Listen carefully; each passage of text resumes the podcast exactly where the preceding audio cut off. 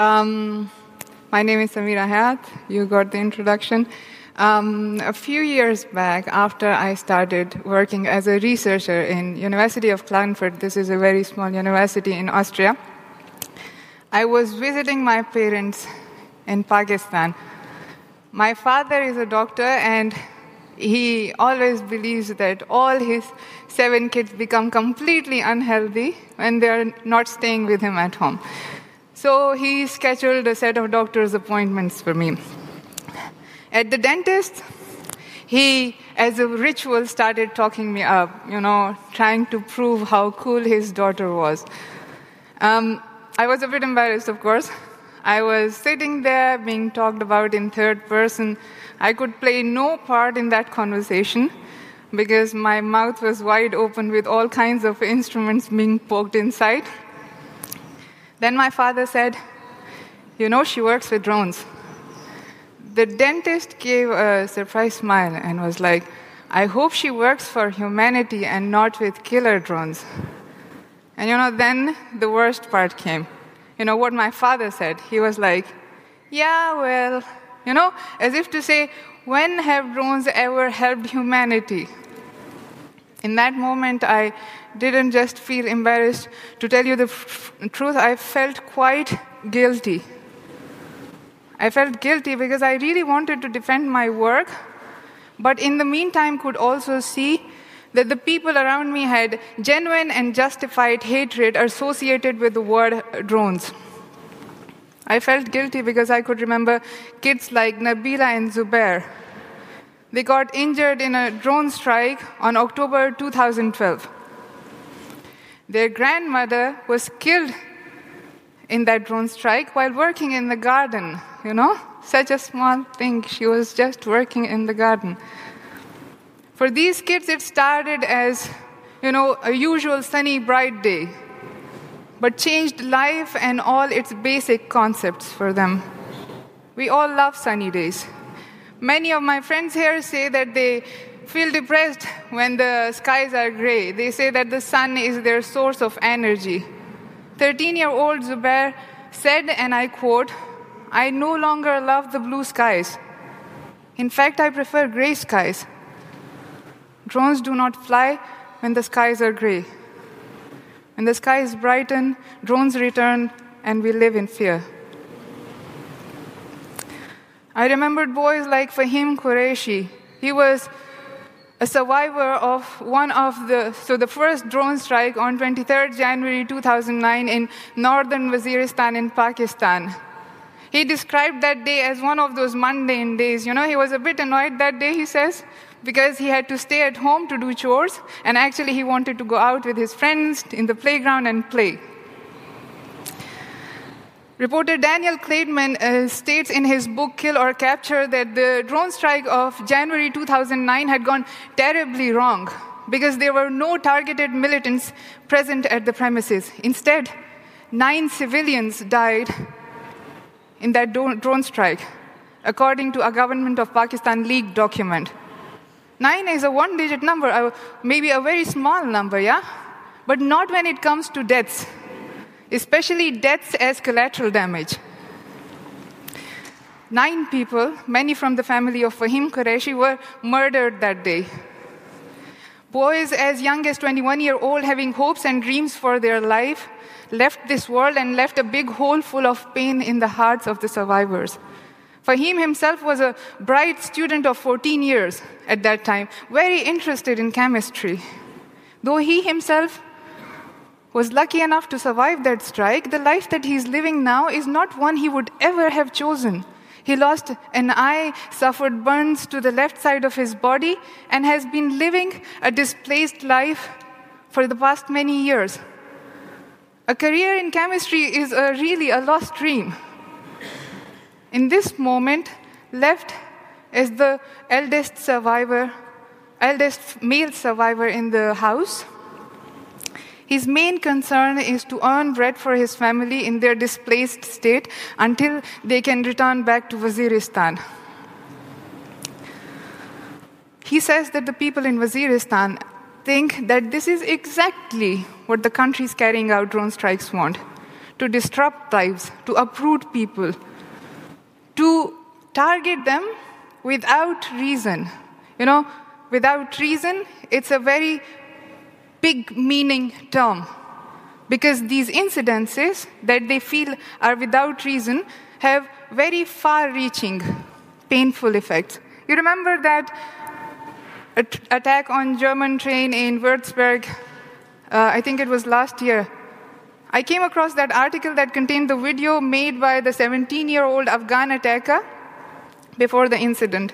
I come from the north of Pakistan. I really feel the pain because north of Pakistan is affected by Taliban and about, by the drones.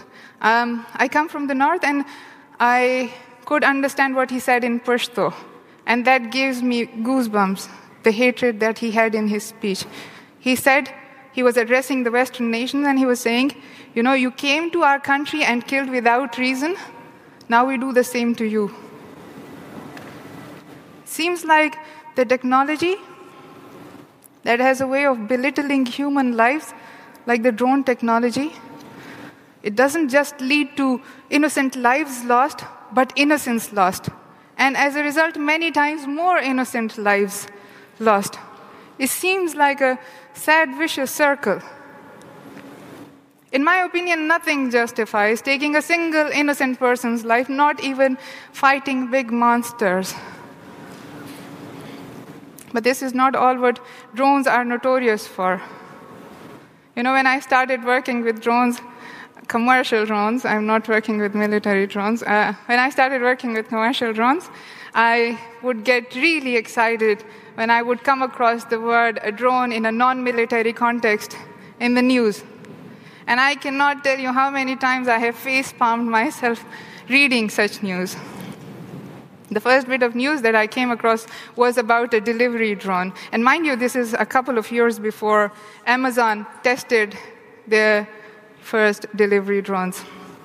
The carcass of a drone was discovered outside the premises of a high security prison in the US, trying to deliver drugs inside.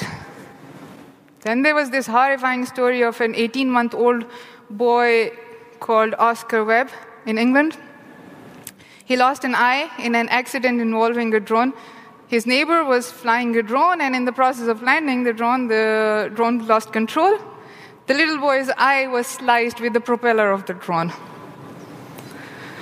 Then, recently, you might have come across many news that are talking about near misses involving planes and uh, drones.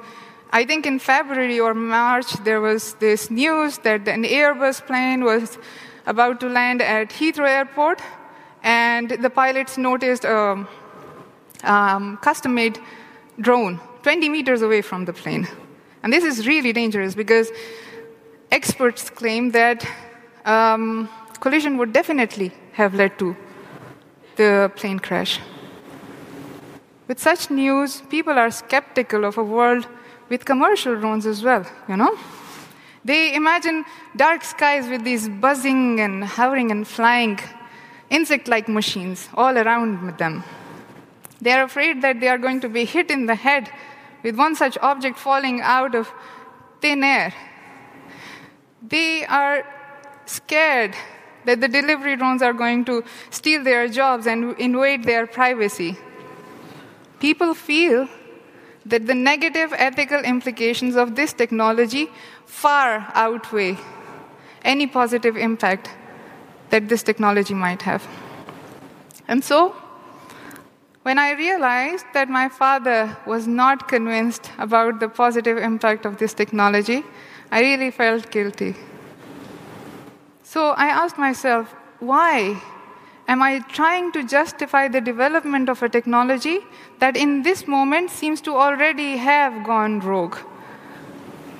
Why am I comfortable developing this technology myself? And then, if I'm comfortable, why am I feeling guilty? You know, I grew up watching reruns of Star Trek, Time Trax, and, you know, Knight Rider, and I was always so amazed by the protagonists' machines. They were so useful, so efficient, so understanding and human friendly. You know? I was especially very fascinated with this hovering orb. You know, those were always with our protagonists, going around, guiding them, rescuing them from the mouth of certain death. I felt like I really needed one of those hovering companions because I think six siblings were not enough, or maybe because of my six siblings. So, when I got the job, the first image of the commercial drone, or first imagination that came to my mind, was the possibility of having these drones as our hovering orb companions in some far future. And I say that at the cost of sounding like a naive child.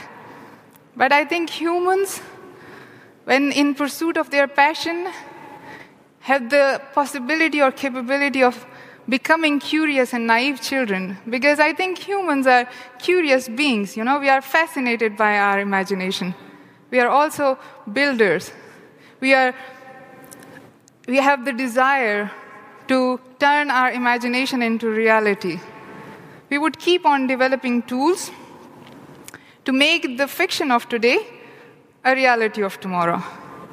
Some of us would keep on experimenting with drones whether others of us like it or not. And you know, I feel like we should keep experimenting with drones because if we stop at this point, we would have familiarized ourselves with the negative aspects of, our, of the drones that we know and I have stated. But there are so many positive possibilities also associated with this technology that maybe we don't even know about in this moment. So I feel like we should continue. I cannot promise you that I foresee a future where all our negative concerns about this technology would be allayed. But if for ever, every fear inducing usage of this technology, we can introduce some positive human friendly application, I think the development so far of this technology I think for me it would be justified. Because I believe that we can image, uh, shift the image of drones from being these killing machines to those healing machines that I imagine. I feel like most technology can be used for good or bad, depending on the intentions of the user. For me, technology is like a tool, you know. It does what the user wishes it to do. I usually give the example of a knife because it's, with this example, it's very easy to decouple the um, tool from the hand using it. A knife can be used to slit throats or to save lives in operation theaters. We cannot blame a knife for the intentions of the user. The responsibility solely falls on the shoulders of the user. This is exactly true for drone technology as well. These remotely controlled devices are still controlled devices directed by the hands of humans. And this is what we should not forget. If humans can guide these devices to take lives, they can also guide these devices to save lives. You know, when we were younger and we would get really bored when there would be nothing to do at home and we would be really fidgety. My mother would say, if you have so much energy, go and wash the dishes or take garbage out or, you know, work in the garden with me. And this is exactly what we can do with the drones uh, technology as well, because we know the capabilities of these devices and we can use them for good as well. I mean, of course, to my mother, I could say, What are you talking about, woman? But the drones don't say that to me, you know? So we can make them do very cool things. And as an example, I show you what we do at the University of Klagenfurt. Please take a look.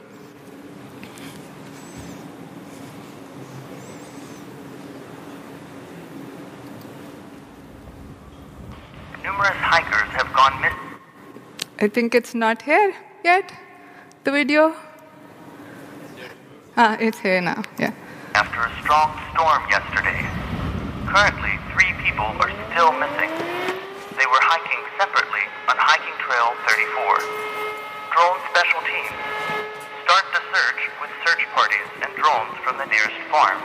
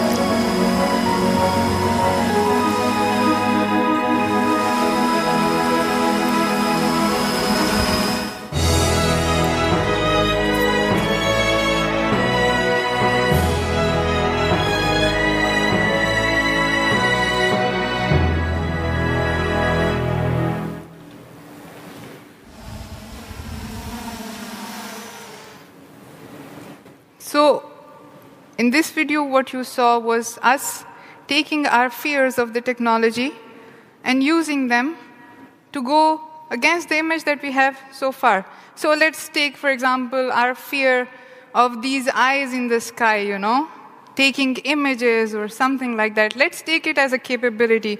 The research that when we started, we started in 2008 and we started with drones um, taking aerial images. This kind of aerial images are really important because um, they can help in scenarios like firefighting. This firefighting uh, scenario, in this scenario, when you use drones, you can locate the source of the fire, and this can not only be time and resource efficient, but it is also really um, giving another purpose. It helps uh, reduce risk to the life of the firefighter. Then we used this uh, technology uh, a step further and we used multiple drones. The multiple drones somehow collaborate with each other and they need to talk to humans as well. This is where my research started. I was focusing on search and rescue application. I w- I'm a communication engineer, so I was responsible of making a communication network be- between the drones and the drones and the humans. So, like I said, uh, we were focusing on search and rescue. Search and rescue is a very complex uh, scenario. It is time critical because of the risk posed to the lives of the firefighters. It is also um, an application where human intervention is of utmost importance. So the drones can't do all. They have to give the information to the ground personnel, and the ground personnel would have to get to the accident spot and perform rescue. On the one hand, the drones have to spread out and um, search for the victim in the shortest possible time, and on the other hand, they have to somehow collaborate with each other and stay close with each other so that when they locate the victim, they can carry the information to the rescuers as quickly as possible. And this is what our algorithms are doing to search and uh, to provide this information about the searched victim as quickly as possible to the ground personnel. Then we are scared about drones that are um, delivery drones that are going to take our jobs. Like I uh, showed you here, imagining the same search and rescue scenario, you can use those drones to deliver um, first aid kits. And in that case, it is also a very important and very uh, uh, interesting application because you, if you have multiple victims, your victims are kind of popping up demands for the first aid boxes. So you have to keep in mind not only that you want to deliver in the fastest, fastest possible time, but also to deliver to the victims that are in more need first, and then to the other victims. Similarly, we have another project that is working with um, drones being capable of navigating a, uh, with visual uh, navigation through forests. And this project is basically focusing, so we can use it in search and rescue as well, because search and rescue can be performed in forest scenarios as well. Uh, but we are using this to estimate the biomass of the forest. Biomass estimation is of critical importance in pre- precision agriculture. And precision agriculture has a lot of hype these days, and not without good reason, you know because the world population is increasing by many folds in the next coming years, and our demands for food would, would um, double in the coming years, while 80% of the land is cultivated land already. So we need precision agriculture techniques to be able to estimate our yield, to uh, locate the diseases, and to locate the weed, and to find out the plant cover. I think it would not be an exaggeration if I state that the drone technology has actually brought the precision agriculture techniques to the farmers, to any farmer. These examples that I gave you right now, these are just a few examples of things, of capabilities of drones, what we were scared of, and how we are using them for the good of humanity. There's so much more this is just something that is happening in a very small university, in a very small city, Klagenfurt, maybe you didn't even hear about it, in a very small country called Austria. Imagine the scale of the good research that might be happening in the world. There are researchers in ETH Zurich who are using drones to make very basic rope bridges for places where the ground conditions are so perilous that humans and other kind of instruments cannot construct there. Then there is the example of war affected zones where even UN would not send its staff to deliver these first aid medical kits. We lost our really big heroes like Peter Kassig while doing that. He went to Syria to provide re- medical relief in a very far off region and was captured, and we lost him. Drones can really help us reduce these silent losses that we suffer each day. I really believe that we can hijack the technology and we can use it for human benefit. I really believe that. As a human and as a scientist, Samira, I'm really looking forward to many more healing applications coming up. As a human, I'm still feeling very guilty because I feel like I should raise my voice more against what the bad usages of any technology would be. I feel like all of us, as world citizens, should ponder and question all what is what our actions are the the positive or negative ethical implications of all our actions of all the actions of our politicians or our scientists or our artists or our humans. But as a scientist i can tell you that i can work guiltlessly with this technology because for me, the tool called drone is not defined by the intentions of the people, other people using it. It is defined by my own intentions. I feel like the drones have and will keep on being healing devices provided that the humans in command become more human friendly. Thank you.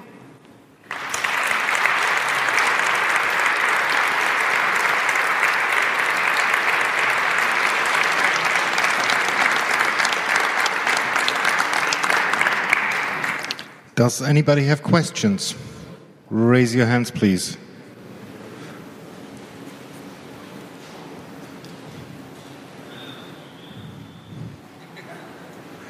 Nobody? Come to me.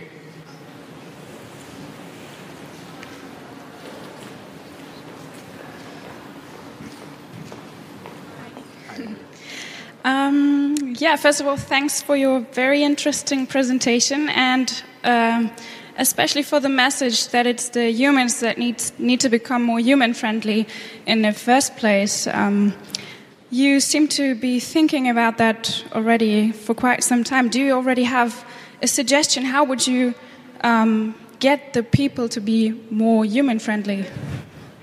I think it's a very important question, and like you said, I have been thinking about it very, very long time. But I mean, I think for me, it all comes from education, from educating people. That's the main problem. Our, I, I, I'm really against our education system as well because I think we are being fed, fed, fed, and we are not told to ponder or think or, you know, explore different possibilities from our own perspective. We are given a perspective. And this is where I think as a society we can come together and decide okay, this has been enough, this education system worked maybe for others. It's not working anymore. We have evolved into another being now. So we should start, and maybe if we can't make a bigger change, we can start at home. We can start with our kids. We can teach them to ponder, to think about things, and not just accept what is given to them. I think this is my suggestion for it. Thank you very much.